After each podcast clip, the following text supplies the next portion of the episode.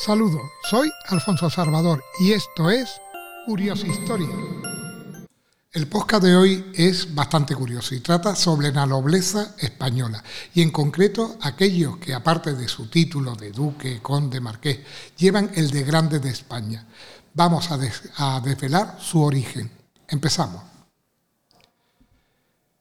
Quiso el rey Silo VI recompensar de un modo especial los servicios que le prestaban algunos caballeros de su reino y acordó concederle el título de rico Omes con determinadas prerrogativas.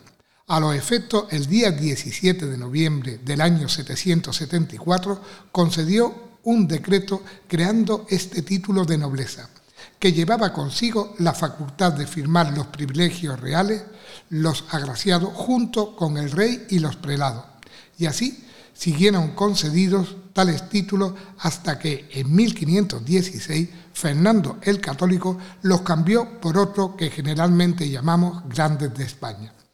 La insignia de los ricos hombres era un pendón y una caldera de oro en campo, lo que significaba la facultad de levantar a la gente en guerra manteniéndola a su costa. Los grandes de España, que representa o son continuación de aquellos ricos hombres, disfrutan hoy del privilegio de hablar cubierto en presencia del rey. Entre los nobles que poseen grandeza de España hay algunas diferencias. Uno, según su privilegio, oyen y hablan al rey con la cabeza cubierta. Otros, que oyen cubierto pero que tienen que descubrirse al oír hablar o contestar. Y otros, por último, que tienen que cubrirse al oír al rey al contestar a éste, o dirigirle la palabra. El acto de cubrirse delante del monarca está sujeto a un riguroso ceremonial.